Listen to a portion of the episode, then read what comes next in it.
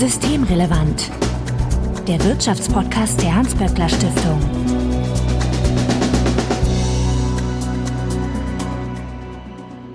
Heute ist Donnerstag, der 2. November 2023. Willkommen zur 166. Ausgabe von Systemrelevant. Christina Schildmann, ich grüße dich. Grüße dich, Marco. Du leitest die Forschungsförderung der Hans-Böckler Stiftung und Katrin Schmidt. Hallo. Hallo. Du bist Beraterin und Forscherin bei WMP Consult. Das ist eine arbeitnehmerorientierte Beratungsfirma aus Hamburg und deine Arbeitsschwerpunkte liegen in den Bereichen Arbeitsmarkt und Beschäftigungspolitik, Industriepolitik sowie Branchenanalysen und Vorstandsvergütung. Von euch vorweg wie immer der Hinweis, dass wenn ihr uns erreichen möchtet, könnt ihr es beispielsweise auf Twitter antickern, böckler-de oder auch per E-Mail an systemrelevant.böckler.de. Also Hinweise, Korrekturen, Anregungen, Unmut und sonstiges bitte einfach einsenden und wir freuen uns, wenn ihr uns in einem Podcatcher eurer Wahl abonniert. Mein Name ist Marco Herak und wir wollen uns heute mit dem Gastgewerbe befassen. Katrin hat zusammen mit Stefan Stracke eine Branchenanalyse zum Gastgewerbe verfasst und ist dabei auf einen Goldtopf gestoßen, in dem sich viele Entwicklungen der Gegenwart niederschlagen. Katrin, äh, kannst du uns ganz kurz einführen, worum es in der Branchenanalyse geht? Ja, das mache ich gerne. Also du sagst Goldtopf, wir sind auf einen Goldtopf gestoßen, das weiß ich nicht. Also das trifft insofern zu, dass wir eine recht umfangreiche Branchenstudie gemacht haben zum Gastgewerbe. Das haben wir im letzten Jahr gemacht. Also wir machen äh, Branchenanalysen über mehrere Monate. Das heißt, wir haben untersucht, was hat sich in der Branche getan, was ist passiert seit Corona. Das Gastgewerbe war ja in aller Munde mit Lockdown und Schließungen. Man hat viel gehört oder man hatte die Angst, dass es ähm, viele Gaststättenschließungen geben wird im Zuge von Corona. Und da haben wir sozusagen jetzt einmal geguckt, was heißt das denn für die Beschäftigten? Also weg von der Sicht auf einfach nur die Betriebe, sondern was heißt das für die Beschäftigten in der Branche? Was hat sich da verändert? Nicht nur Corona, sondern auch, was hat die Mindestlohneinführung in der Branche verändert und welche Auswirkungen hat das für die Beschäftigten in der Branche? Weil das ist eine sehr personalintensive Branche. Wir haben zwei Millionen Beschäftigte und da haben wir sozusagen große, umfassende Studie vorgelegt die auch eine sehr große Medienresonanz erzielt hat, interessanterweise. Ja, absolut. Ja, das stimmt. Das fanden wir auch, fanden wir auch ganz bemerkenswert und haben uns auch die Frage gestellt, äh, warum das so ist. Denn Branchenanalysen, das ist bei uns so ein ähm, gelerntes Format in der Hans-Böckler-Stiftung. Das machen wir häufig. Da geht es darum, so zu gucken, welche Entwicklungen, Trends in bestimmten Branchen sind, aber es ist eher für Fachpublikum. Wenn wir jetzt zum Beispiel eine Branchenanalyse machen würden oder gemacht hätten zu Druckmaschinenindustrie, dann wäre die wahrscheinlich medial nicht so geflogen. Man kauft sich ja im Alltag keine Druckmaschine. Aber bei dieser Branchenanalyse zum Gastgewerbe, also zu Restaurants, Gaststätten etc., da haben, das haben alle aufgegriffen, die Tagesschau. Es gab eigentlich keine überregionale Zeitung, die das nicht genommen hätte. Ich habe mir mal die Schlagzeilen nochmal angeguckt, Katrin, die wir da erzeugt haben oder die ihr mit eurer Analyse erzeugt habt. Das war irgendwie raus aus der Kneipe, hat die Frankfurter Rundschau getitelt, fataler mhm. Fachkräftemangel, die Berliner Zeitung verzweifelte Suche nach Personal, Berliner Wochenpost. Ganz nüchtern hat die Süddeutsche Zeitung getitelt, mit den Wirten fehlt immer noch Personal. Also ja. Und wie gesagt, die Frage hat uns beschäftigt, warum hat das so viele interessiert, auch so viele JournalistInnen?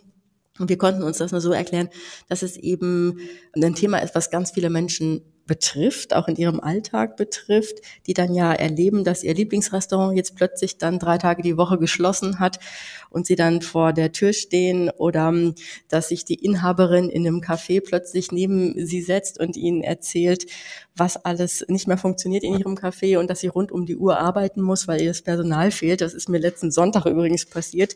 Hätte ich Technik dabei gehabt, hätte ich einen O-Ton aufgenommen für unseren Podcast hier. Du hast diese, doch dein iPhone dabei.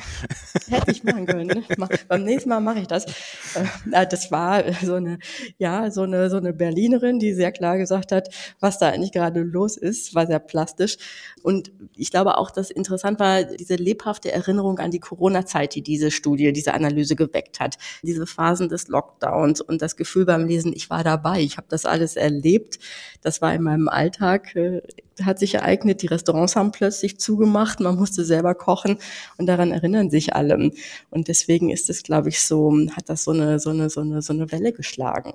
Ja, das denke ich auch. Ne? Also jeder kennt das Gastgewerbe, jeder hat irgendeine Art von Berührungspunkt dazu. Wobei du jetzt die Gastro erwähnt hast, ne? zum Gastgewerbe gehört ja auch noch mehr. Jetzt nach der Urlaubszeit haben Leute das vielleicht auch in den Hotels mitbekommen oder in den Schulkantinen, was auch zum Gastgewerbe gehört, Betriebskantinen, Schulkantinen, äh, Krankenhauskantinen in der Regel. Ähm, also das ist einfach ein riesiges Feld und jeder hat wahrscheinlich schon diese Schilder vorne an den Läden gesehen, suche Personal, vor allem eben im Gastgewerbe. Und deswegen kommt das tatsächlich gut an, auch in der Presse und wird eben ähm, gerne weitergetragen, ähm, im Gegensatz zu anderen Branchenanalysen. Das stimmt. Also wir haben auch viele, wir machen ja viele auch mit euch zusammen und sowas wie Maschinenbau oder so, das kommt natürlich nicht so, so medial rüber wie jetzt das Gastgewerbe.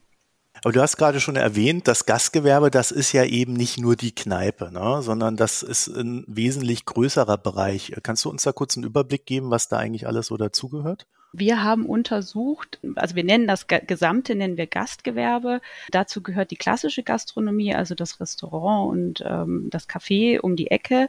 Dazu gehören aber auch eben die großen Fastfood-Ketten. Das nennt man dann nochmal Systemgastronomie. Das ist inzwischen ein recht großer Teil in der Branche, weil eben auch recht beschäftigungsintensiv und weil da eben die großen Unternehmen sitzen, ne? McDonalds und Burger King, aber auch Autobahnraststätten, also Betreiber von Autobahnraststätten, die man eigentlich so vom Namen nicht kennt, wie Eures, das kennt niemand, weil das steht nicht auf der Autobahnraststätte, das gehört aber eben zur Branche. Das sind die Betreiber davon. Also das ist sozusagen der Gastronomieteil. Dann gibt es den Beherbergungsteil, also die klassischen Hotels oder verschiedene Arten von Hotels, alles was mit Übernachtung und Beherbergung zu tun hat, sogar bis zu Campingplätzen. Das gehört auch tatsächlich noch zur Branche, macht aber nur einen ganz kleinen Teil aus. Also der Hotelbereich ist äh, der zweite große Teil neben der Gastronomie und dann gibt es noch den Catering-Bereich. Das ist so in den letzten Jahren ein wachsender Bereich gewesen, ist der kleinste von diesen drei Teilbranchen aus dem ganzen Gastgewerbe, aber es ist auch der Bereich gewesen, der gewachsen ist, eben weil es gibt mehr ähm, Ganztagsbetreuung in den Schulen, mehr Ganztagsbetreuung in den Kitas. Da wächst eben oder ist auch dieser Teil eben zum Catering gewachsen in den letzten Jahren. Wie viele Menschen arbeiten denn da in diesem Gesamtbereich?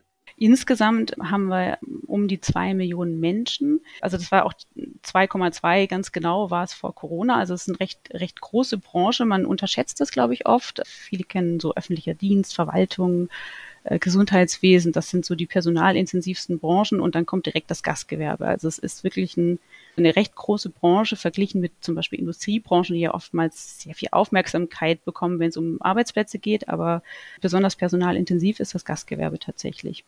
Wie seid ihr da vorgegangen? Habt ihr, weiß ich nicht, seid ihr in die Betriebe reingegangen, habt geguckt, was die Leute so machen oder habt ihr die interviewt oder wie kann ich mir das vorstellen?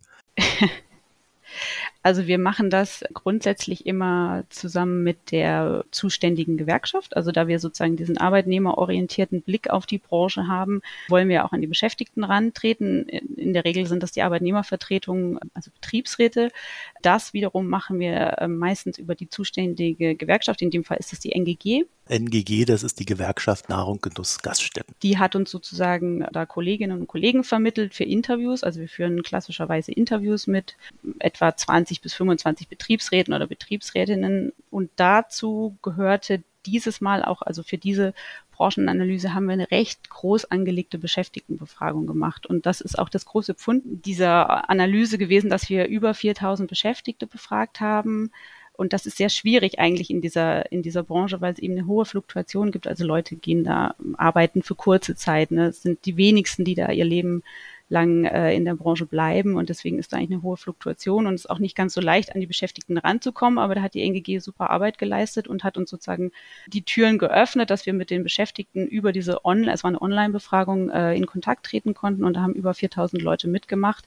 Also das ist sozusagen das große Pfund dieser Studie, was man sonst nirgendwo findet. Also man findet ja viele Auswertungen zu Umsatz und Betriebszahlen und noch und nöcher, auch was das Gastgewerbe angeht, aber diesen spezifischen Blick ähm, aus Beschäftigtenperspektive, das ist schon so ein Mehrwert jetzt durch diese Branchenanalyse. Und wir machen natürlich auch ganz klassisch Datenanalyse, also Auswertung von, von Statistiken der Bundesagentur für Arbeit oder Statistisches Bundesamt. Also, also das ist dann sozusagen der Hintergrund für die Beschäftigtenzahlen, die wir auswerten. Dann kommen wir mal zu den Befunden. Ähm, habt ihr da so eine Top 5? Die fünf, fünf besten Befunde. Katrin, willst du anfangen? Dann sage ich danach auch noch was. Ich weiß ja, dass, dass da, äh, ich übertreibe es mal, 50 Millionen äh, Erkenntnisse und Befunde drin sind, aber ich dachte mir vielleicht äh, so die, die wichtigsten mal, mal so kurz angeteasert, dass wir drüber reden können. Ja, diese Studien haben ja immer einen recht großen Umfang. Es liest sich, also wenn man nicht gerade irgendeinen Anlass hat, lesen die Leute da auch nicht rein. Es gibt eine Zusammenfassung davon, für welche, die es vielleicht doch versuchen wollen. Aber so kurz zusammengefasst, das so Zentrale, was wir rausgefunden haben und was auch so ein bisschen der Anlass war, war ja eben, äh, eben Corona. Wir wussten, dass die Beschäftigtenzahlen während Corona rapide in den Keller gegangen sind im Gastgewerbe. Also es haben bis zu 300.000 Beschäftigte die Branche verlassen, trotz einem hohen Anteil von Kurzarbeit, der in dieser Branche angewandt wurde. Also viele Beschäftigte haben der Branche den Rücken gekehrt. Das hat man auch immer mal wieder gelesen, so zwischendurch. Und wir wollten uns das im, im Detail angucken. Und da haben wir ganz viel Daten zusammengetragen und so eine zentrale Aussage war eben, also in dieser Corona-Hochphase hat fast jede vierte Fachkraft die Branche verlassen und ist in die Logistik gegangen oder in den Einzelhandel, also in Branchen, wo es vom Lohnniveau gar nicht so der Riesenunterschied ist, aber es gibt so ein paar andere Vorteile wie geregeltere Arbeitszeiten. Also die Fachkräfte haben re recht hoch, also so hoch wie in keiner anderen Branche, diese Branche Gastgewerbe verlassen. Das war so diese eine Erkenntnis. Also wir haben diese Lücke, sozusagen diese Personallücke, die da entstanden ist, ganz genau untersucht diese 300.000 Leute, die gegangen sind. Und dann haben wir geguckt, okay, und was passiert jetzt nach Corona? Also die Lockdowns sind vorbei. Schließt sich diese Lücke an Personal wieder? Kommen die Leute zurück? Und wenn ja, wie kommen sie zurück? Also wie sieht das aus, dieser neue Beschäftigungsaufbau? Und den gibt es tatsächlich. Also man stellt fest, diese 300.000 fehlenden Beschäftigten seit Corona die füllen sich sozusagen wieder. Also wir hatten letztes Jahr noch 100.000 äh, Beschäftigte weniger als vor Corona und jetzt gibt es so erste Schätzungen von der Bundesagentur für Arbeit, dass es etwa wieder das Beschäftigungsniveau von vor Corona sein wird.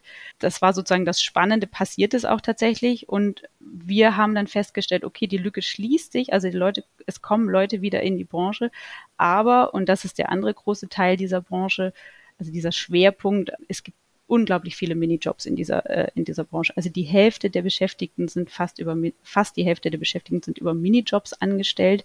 Und das ist ziemlich einzigartig. Das gibt es in keiner anderen Branche. Also es ist eine recht prekäre Branche. Und dieser Beschäftigungsaufbau, der jetzt nach Corona wieder eingesetzt hat, der wird überwiegend über Leute mit Minijobs abgedeckt.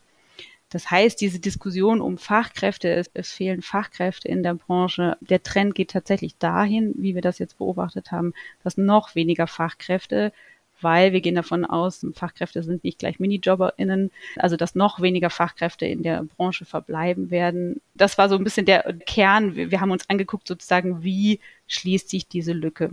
Das fand ich an eurer Studie auch wirklich sehr, sehr spannend zu sehen, wie eine Krise auf genau diesen Bereich wirkt. Das, das habt ihr ja sehr, sehr gut rausgearbeitet. Also wir gehen davon aus, wir haben diesen großen Niedriglohnsektor und wir haben diese, diese vielen MiniJobberInnen in dieser Branche. Und was passiert, wenn dann so eine Corona-Pandemie zuschlägt.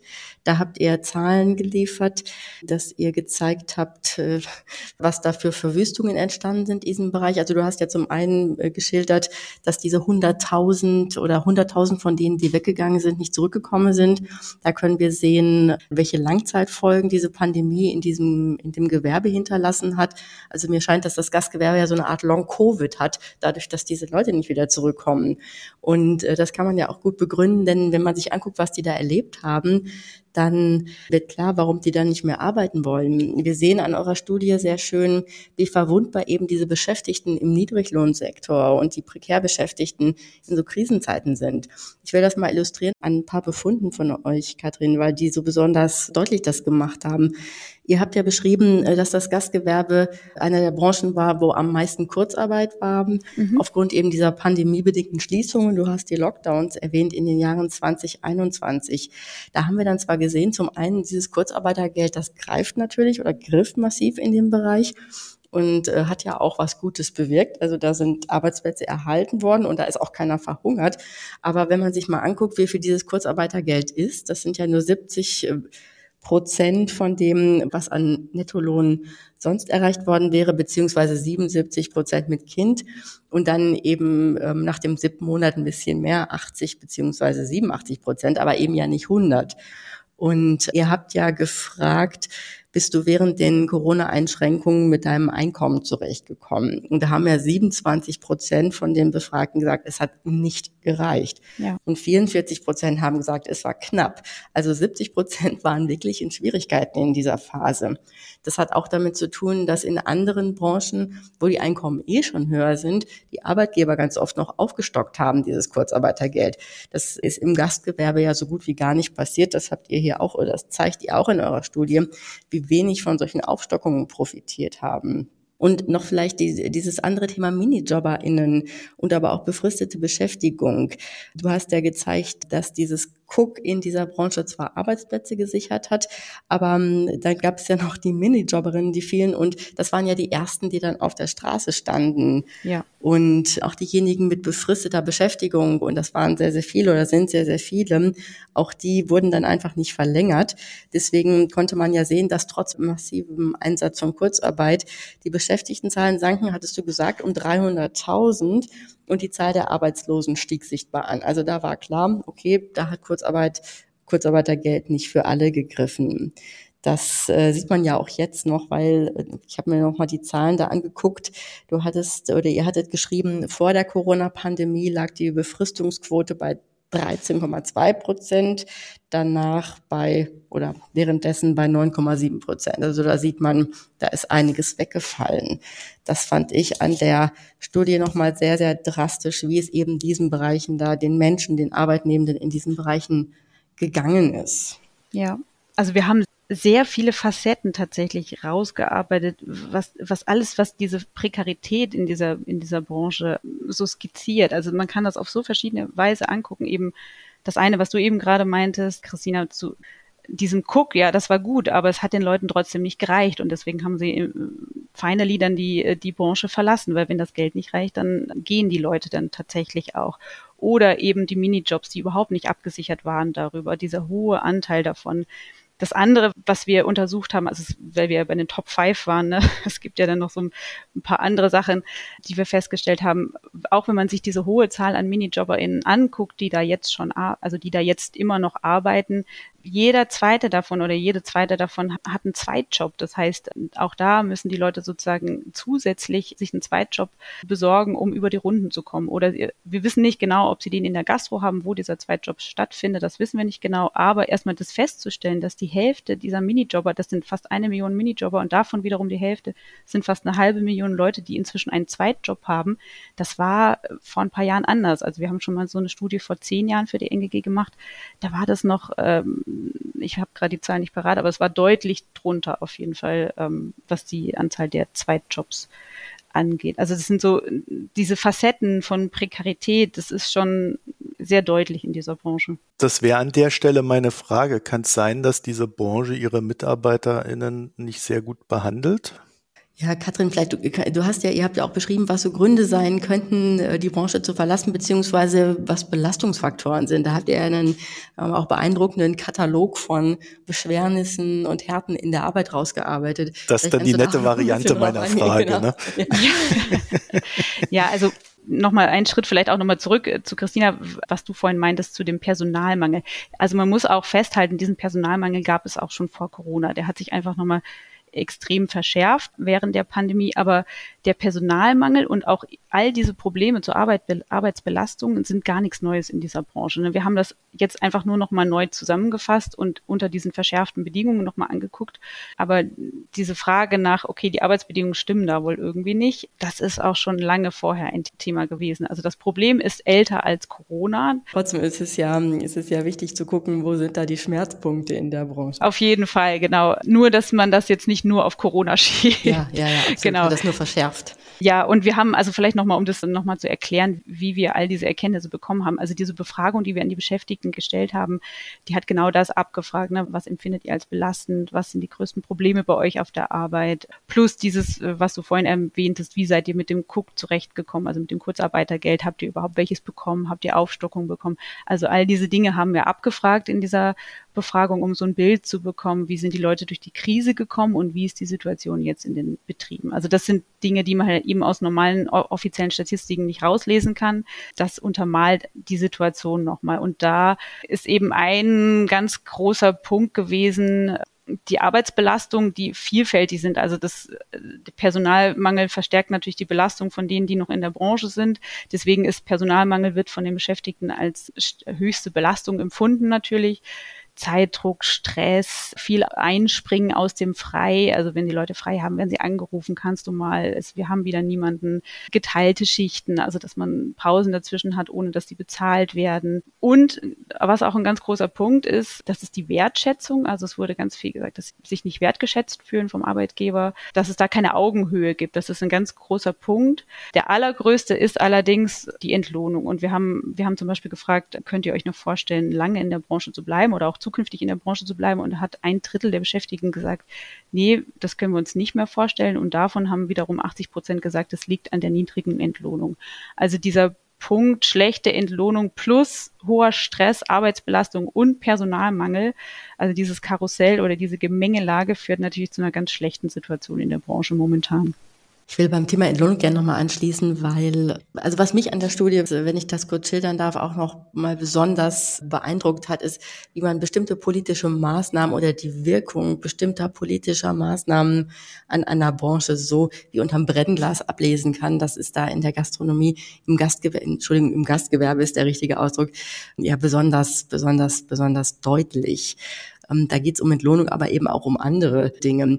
Für uns als Hans-Böckler-Stiftung ist ja auch immer spannend, wir sehen ja nicht, sagen wir mal, Arbeitsbedingungen in einer Branche als naturgegeben, sondern auch immer als möglicherweise Resultat von politischer Regulierung von gewerkschaftlichen Aktivitäten, Tarifverträgen oder eben nicht Tarifverträgen. Und ich will ein paar Beispiele bringen, woran man wahnsinnig gut sieht, wie so ein politisches, eine politische Intervention oder eine tarifliche Intervention die Branche verändert hat. Das erste Beispiel, wir haben ja gerade schon darüber diskutiert, über diesen gigantischen Anteil an MinijobberInnen in der Branche und uns gefragt, woher der kommt. Und sehen da so ganz schön, 2003 wurden die Regeln für die geringfügige Beschäftigung verändert. Die Verdienstgrenze wurde zum Beispiel hochgesetzt auf die berühmten 400 Euro. Deswegen hießen die dann ja auch 400 Euro Jobs. Und wir sehen ja seitdem diesen kontinuierlichen Anstieg der Minijobs in der Branche und eben auch gezielte Aufsplittung von sozialversicherungspflichtigen Vollzeitstellen in Minijobs, also dieses Zerhacken von, von, von Arbeitsplätzen als eben auch Ergebnis einer politischen Regulierung. Und das zweite Beispiel, ähm, die Einführung des Mindestlohns von 8,50 Euro im Jahr 2015. Da sehen wir dann die Reaktion in die andere Richtung, also die Zahl der sozialversicherungspflichtigen Beschäftigen wächst erstmals mehr als die der Minijobs, zumindest äh, für eine bestimmte Zeit lang und sehen dann, wie eben diese Minijobs dann teilweise über diese Grenze rutschen und es sich nicht mehr lohnt, die Minijobs aufzuspalten also unmittelbare Auswirkungen auf die Beschäftigtenstruktur durch so ein Gesetz. Und dann, wenn man die Mindestlohngeschichte weiterverfolgt, dann gab es ja die, die Ankündigung der Erhöhung des Mindestlohns auf 12 Euro. Ja, noch mitten in Corona wurde das angekündigt, galt dann tatsächlich ab dem 1. Oktober 22.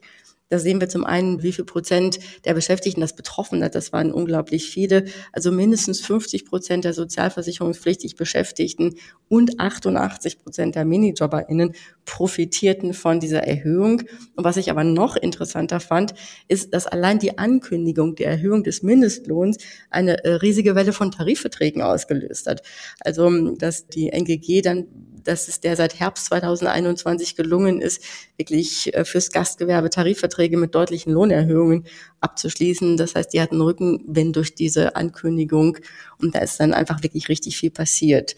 Und vielleicht noch ein viertes Beispiel, weil wir ja auch auf diese Corona-Zeit in dieser Studie sehr stark gucken und gucken wollen, wie haben die Corona-Maßnahmen gewirkt. Und da haben wir gesehen, dass diese Überbrückungshilfe des Staates, die 2021 eingeführt worden ist, ähm, sehr, sehr stark geholfen hat, weil die Betriebszahlen gar nicht groß eingebrochen sind. Also dieses befürchtete und von DEHOGA auch immer aufgerufene Kneipensterben oder Restaurantsterben, das hat ja interessanterweise nicht so stattgefunden wie befürchtet. Genau, die Betriebszahlen sind tatsächlich gleich beblieben, beziehungsweise hatten einen ganz kleinen Knick, aber da ist nichts groß passiert. Ich weiß, dass der DEHOGA mit anderen Zahlen arbeitet, aber wir haben die von der Bundesagentur für Arbeit, einfach die, die Betriebe, die gezählt werden und ja, genau, da hat man nichts gesehen, beziehungsweise das war nicht der große Einbruch, der erwartet wurde, während es eben in der Beschäftigtenstruktur genau die Veränderung gab, die du jetzt gerade beschrieben hast. Vor allem bei diesen Minijobs. Ich möchte da noch mal ganz kurz drauf äh, zurückkommen, weil diese Minijobs eben so ein, so ein dominanter Teil in dieser Branche sind. Das Verheerende ist ja so ein bisschen das, was du vorhin beschrieben hattest. Wir hatten die Einführung der Minijobs. Das wurde extrem genutzt vom Gastgewerbe. Also äh, diese Flexibilisierung wurde sozusagen über die Minijobs eingeführt. Das, was ganz lange von den Arbeitgebern immer gefordert wurde. Man muss die keine Ahnung, der berühmte Bus, der vorfährt mit der Reisegruppe und da müssen wir sofort darauf reagieren und diese Spitze abdecken. Dafür wurden sozusagen die Minijobs dann im großen Stile genutzt in der Branche. Also das ganze Geschäftsmodell hat sich sozusagen auf diese Minijobs eingeschossen so ein bisschen. Also diese Flexibilisierung wurde darüber umgesetzt. Dann kam der Mindestlohn, also die Einführung des Mindestlohns. Dann kam dieser Effekt, den du gerade meintest. Viele sind über die Einkommensgrenze der Minijobs drüber gerutscht durch diese Mindestlohneinführung. Das heißt, da gab es so ein bisschen eine Entspannung, also mehr Jobs, die sozialversicherungspflichtig waren in der Branche und ein, kleiner, ein kleines Zurückdrängen der Minijobs. Und dann kam eben Corona und jetzt haben wir wieder den umgekehrten Effekt. Also jetzt wachsen die Minijobs wieder viel stärker als die sozialversicherungspflichtigen. Das heißt, die Branche wird sich dann nochmal in eine prekärere Lage äh, verändern, beziehungsweise es geht ja da eigentlich, also man muss sich das ja beschäftigungspolitisch anschauen und, und denken, okay, das ist schon eine, eine Niedriglohnbranche. Wir haben einen so hohen Anteil an Minijobs. Die Hälfte der Leute arbeitet darüber. Dann haben wir in Zukunft auch noch eine Kopplung von Mindestlohnerhöhung an äh, Minijobgrenze. Das heißt, äh, das wird mit dann, also da werden die die Höhen äh, aneinander gekoppelt. Das heißt, diesen Effekt, dass da Leute in sozialversicherungspflichtige Beschäftigung rutschen, wenn der Mindestlohn steigt, den wird es in Zukunft nicht mehr geben. Das heißt aber beschäftigungspolitisch, ich habe so viele Leute auf so einem niedrigen Einkommensniveau, was machen die Leute in der Rente? Also das ist ja auf so vielen Ebenen auch eine fatale Geschichte. Niedrige Einkommen, niedrige Rente, Altersarmut, das sind dann alles Themen, die ja die wie so eine tickende Zeitbombe sind. Genau, das tickende Zeitbombe ist ein gutes Wort. Ich wollte noch mal darauf äh, hinaus, was interessanterweise dann ja der DEHOGA, den wir ja schon mehrfach erwähnt haben, Deutscher Hotel- und Gaststättenverband, gerade fordert. Wenn du jetzt beschreibst, dass die Zuwächse in der Branche oder diejenigen, die dann neu zukommen, fast oder zu, zur Hälfte MinijobberInnen sind, dann ist es interessant, dass, äh, dass der DEHOGA gerade diese Forderung nach einer Ausweitung der täglichen Arbeitszeit so hoch auf die äh, Tagesordnung setzt. Zum einen ähm, ist das, geht es ja wahrscheinlich am Bedarf der Branche völlig vorbei, weil die eh diese Jobs aufsplitten. Zum anderen arbeiten die ja in der Branche, und das zeigt ihr auch sehr schön mit Blick auf die Arbeitsbedingungen, ohnehin schon unbezahlte Überstunden ohne Ende, um die Entgrenzung dieser Arbeitsverhältnisse. Das ist ja nochmal die andere Seite der Medaille, ist ja ganz massiv. Deswegen fand ich diese Forderung so durchaus, sagen wir mal, kontraintuitiv wenn Sie damit Hoffnung verbinden, dass der Bereich dann attraktiver wird, kann ich mir eigentlich nicht so richtig vorstellen, dass er besser funktioniert. Und die zweite Forderung vom DEHOGAM fand ich auch, die arbeitet ihr auch raus, also welche Positionen vertreten da welche Akteurinnen, Akteure in der Debatte. Der DEHOGA setzt ja gezielt auf Erwerbsmigration mhm. und äh, Zuwanderung eben zum Arbeitsmarkt für ausländische Fachkräfte.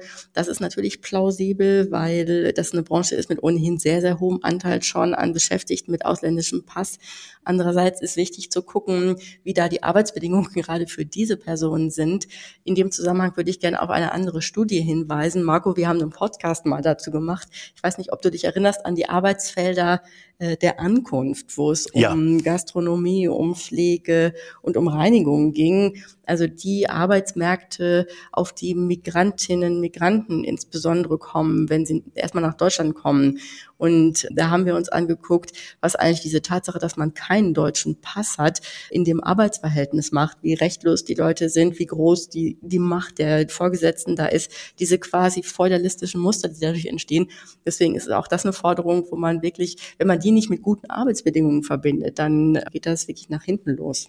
Ja, absolut. Ja, den werde ich euch auch nochmal verlinken, den Podcast, äh, falls ihr da nochmal oh ja, nachhören möchtet. Aber die Studie kommt nämlich jetzt im November tatsächlich endlich raus. Wir haben die damals nur angekündigt und jetzt gibt sie, kann ich sehr empfehlen. Das ist eine sehr, sehr spannende Studie. Aber wir wollen ja eigentlich über eine andere reden. Pardon, ich habe jetzt hier äh, einmal mal die Studie gewechselt. Ja, aber das ist ein wichtiger Punkt, ne? Die, die Verletzlichkeit der Leute sozusagen in so einem niedrigschwelligen Bereich, der dann auch ausgenutzt wird, oftmals eben, ja, die Leute verstehen kein Deutsch, sind da irgendwie drauf angewiesen. Ähm, und dann lassen sich natürlich schlechte Arbeitsbedingungen da leichter durchsetzen beziehungsweise anwenden, als wenn die Leute da besser ja, sich wehren können. Auch, ne? ja. Aber wo du das mit der Flexibilisierung nochmal meintest, mit der Arbeitszeit, wir hatten auch in der Vorstellung der Studie, in der Pressekonferenz, da war ein großer Anteil von Betriebsräten und Betriebsrätinnen vor Ort und ähm, sobald dieses Thema, der DEHOGA möchte die Arbeitszeit äh, weiter flexibilisieren, also noch mehr tägliche Arbeitsstunden zulassen, also sozusagen eine Wochenarbeitszeit statt eine ähm, tägliche Arbeitszeitbegrenzung einzuführen, da brechen die in höhnisches wirklich Gelächter aus, einfach weil sie so genervt sind von dieser Forderung und sagen, das hat so gar nichts mit dem Arbeitsalltag zu tun. Ja, und vor allen Dingen nach dieser Flexibilisierungsorgie, die da ja ohnehin schon stattgefunden hat. Genau, und sie sagen alle, wir machen Überstunden ohne Ende und das ist jetzt schon quasi Praxis, aber man muss das nicht in ein Gesetz gießen, man muss sich eher an das Gesetz halten. Das ist so, also dieses Thema bringt sie wirklich auf die Palme, weil es ja auch wirklich, es gibt immer wieder gute Vorschläge, auch in einem Gastgewerbe, wie man Dinge in der Arbeitsorganisation umstrukturiert, wie man das anders macht, die alle sozusagen im Rahmen des bestehenden Arbeitszeitgesetzes durchgeführt werden. Das andere, was die Betriebsräte auch ganz viel sagen ähm, und was auch ein interessanter Punkt ist, was so ein bisschen die Parallele auch oft zu den Pflegekräften in den Krankenhäusern ist. Wir machen diesen Job aus Leidenschaft. Also ganz viele Leute sind aus purer Leidenschaft in diesem Beruf. Einer meinte, dass das ist unsere Loyalitätsfalle. Also weil wir diesen Job so gerne machen und so gerne Dienstleister sind, für andere Leute bedienen oder wie auch immer in der Gastronomie arbeiten, weil sie das so gerne machen, lassen sie sich auch einfach zu leicht ausbeuten. Das war so ein bisschen die, äh, ja, ob das jetzt bei allen so ist, weiß ich nicht, aber es kam auch ganz gut in dieser Befragung rum, dass das wirklich ein Job ist, den viele mit Leidenschaft machen und die so, denen das Herz blutet, dass es einfach so schlechte Bedingungen gibt und so wenig Wertschätzung und da keine Lösung gefunden wird über all die Jahre und dann eben Arbeitgeberverband wie DeHoga das immer abbügelt, wenn gesagt wird, die Arbeitsbedingungen sind zu schlecht. Ich glaube, weil das Thema eben schon so lange auf der Tagesordnung ist, sind die Kolleginnen und Kollegen da auch teilweise sehr frustriert. Ja, und jetzt hat ja die Flexibilitätsfalle zugeschlagen. Das finde ich, kann man auch sehr schön sehen. Also diese immer stärkere Flexibilisierung auf oder zu Lasten der Arbeitnehmenden in der Branche.